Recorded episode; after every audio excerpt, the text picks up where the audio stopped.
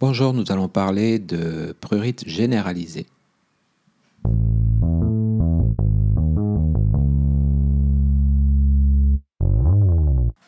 Donc un prurite généralisé, c'est une euh, sensation cutanée anormale provoquant le besoin de se gratter. La personne a la sensation et le besoin de se gratter. D'emblée, le médecin va éliminer les causes suivantes la gale. Donc il va rechercher ce qu'on appelle un sillon au niveau de l'espace ou des espaces interdigitaux. Alors il y a un contexte. Hein. La gale, euh, c'est très contagieux, plus ou moins lié à la promiscuité, à la précarité, mais la gale des personnes euh, saines existe également. Alors il faut éliminer euh, les causes de cholestase, donc d'accumulation de bile. Les causes de cholestase, c'est tout ce qui tourne autour du foie.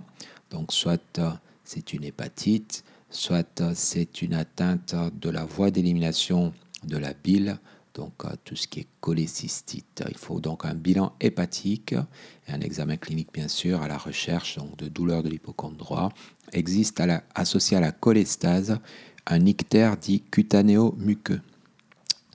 Ensuite, on a tout ce qui est hémopathie maligne. Donc, il faut faire un bilan complet sur un plan formule sanguine à la recherche euh, d'atteinte des lignées, globules blancs, globules rouges aux plaquettes. Donc, dans les hémopathies malignes, on a parfois un prurite et le patient, bien sûr, présente une altération de l'état général et des adénopathies.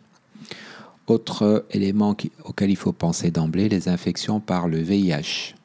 Donc, demander au patient euh, s'il a des pratiques euh, ou des antécédents pouvant expliquer et euh, si il est OK faire une sérologie VIH.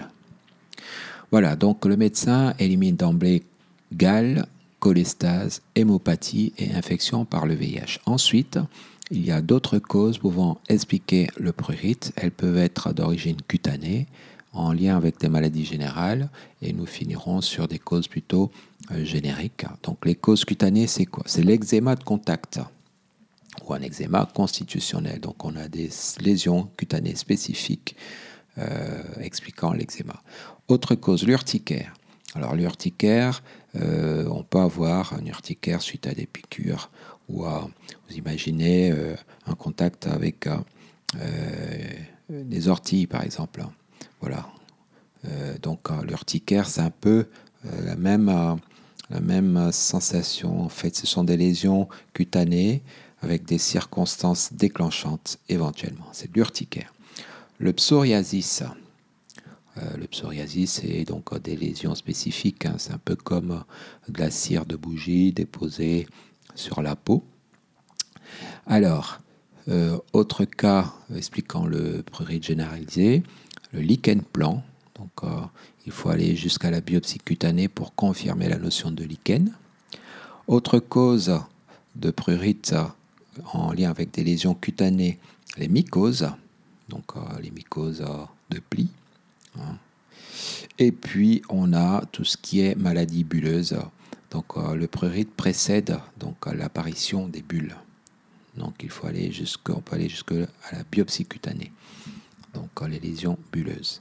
Ensuite, les maladies générales, on a l'insuffisance rénale, il faut y penser, le diabète, euh, les carences euh, en fer, tout ce qui est dysthyroïdie, donc rechercher un goitre, mesurer la, euh, TSH, les hypercalcémies et les parasitoses, les syndromes hyperéosinophiles en lien avec les parasitoses et puis, euh, on a également le prurite en lien avec les syndromes paranéoplasiques.